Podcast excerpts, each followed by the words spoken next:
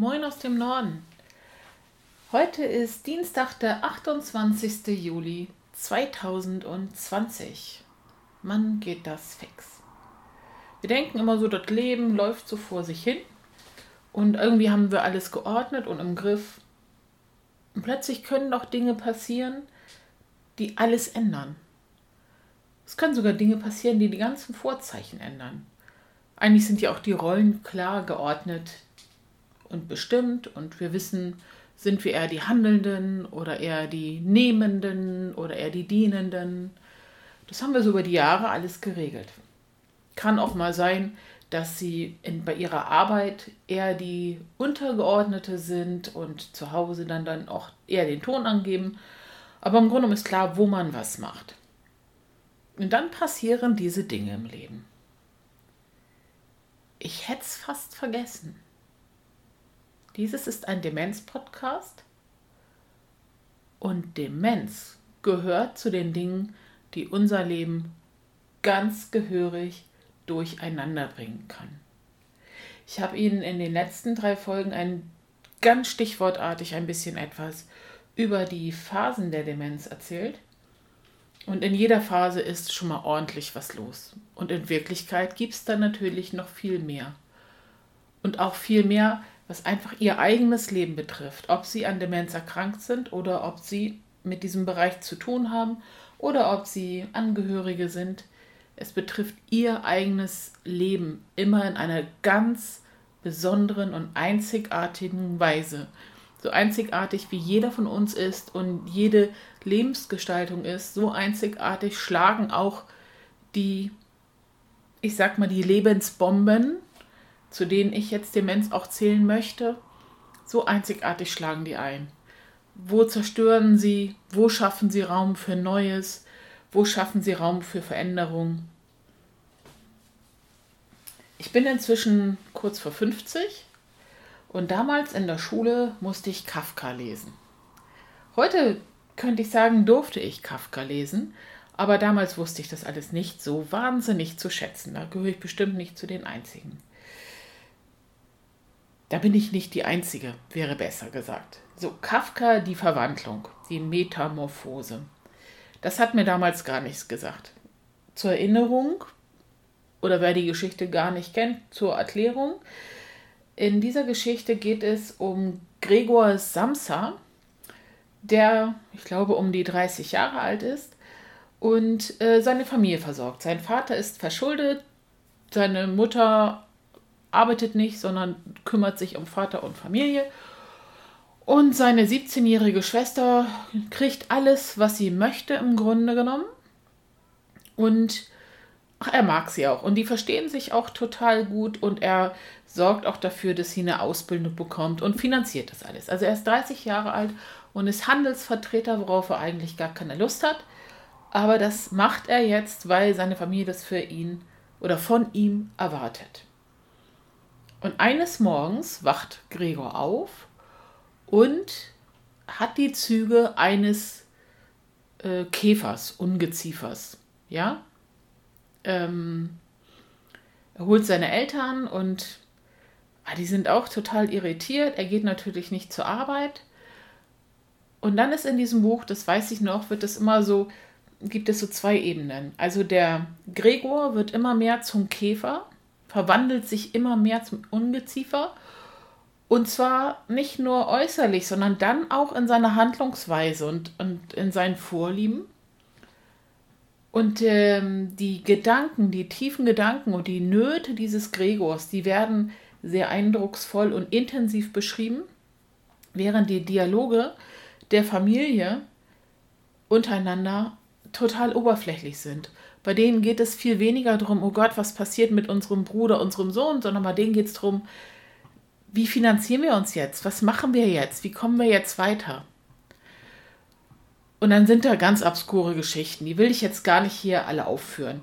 Es ist auf jeden Fall so, dass dann irgendwann ähm, das Zimmer des Käfers, des Gregors, leer geräumt wird, damit er mehr Freiraum hat, sich zu bewegen. Er wird da festgehalten.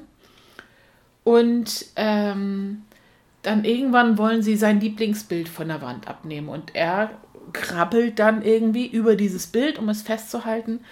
Dadurch fühlt sich die Mutter von ihm angegriffen. So, ich sag jetzt mal Richtung Demenz. Das schien ihr dann aggressiv.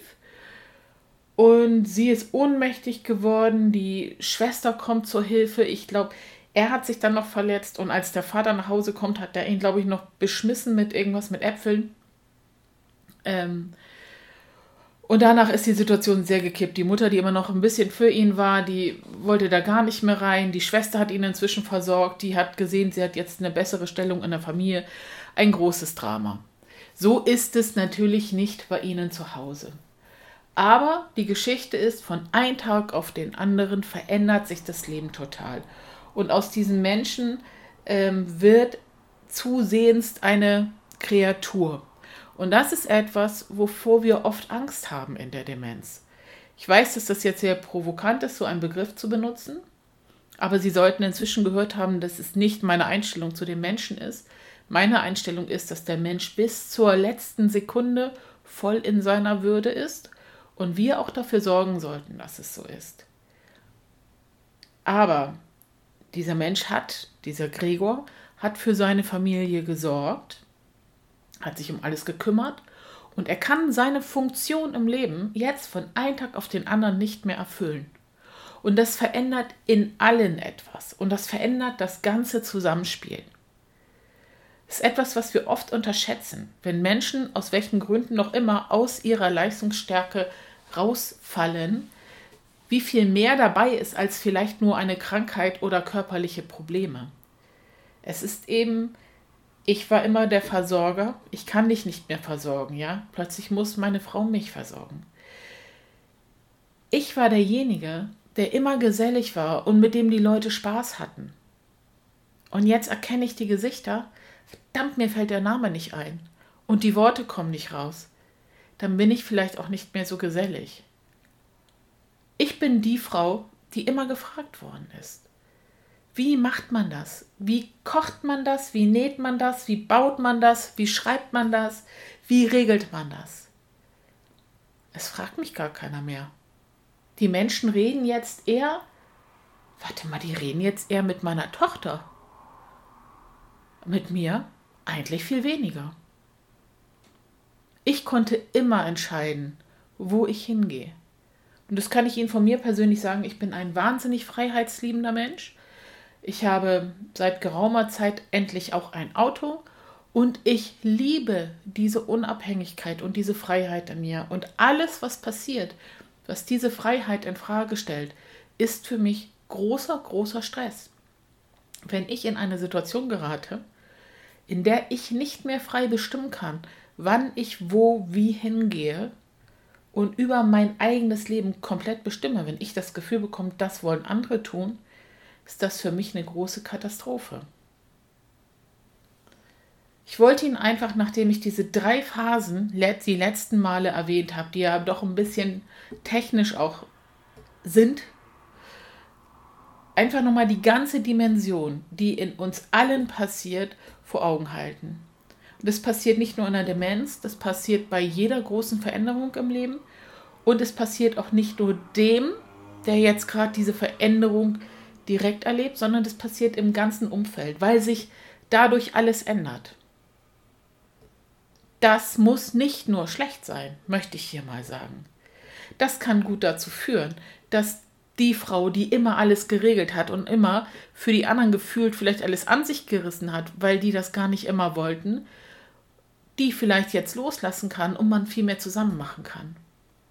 Das kann auch dazu führen, dass der Mensch, der immer nur gejammert hat und nie zufrieden war, plötzlich doch glücklich sein kann. Das kann zu sehr vielen guten Dingen führen und das liegt auch ein bisschen in unserer Hand. Aber die Dimension ist wirklich groß. Für heute mache ich hier Schluss und nächsten Donnerstag, am 30. Juli 2020, erzähle ich zu dem Thema noch ein bisschen weiter. Bis dahin bleiben Sie gesegnet, Ihre Andrea.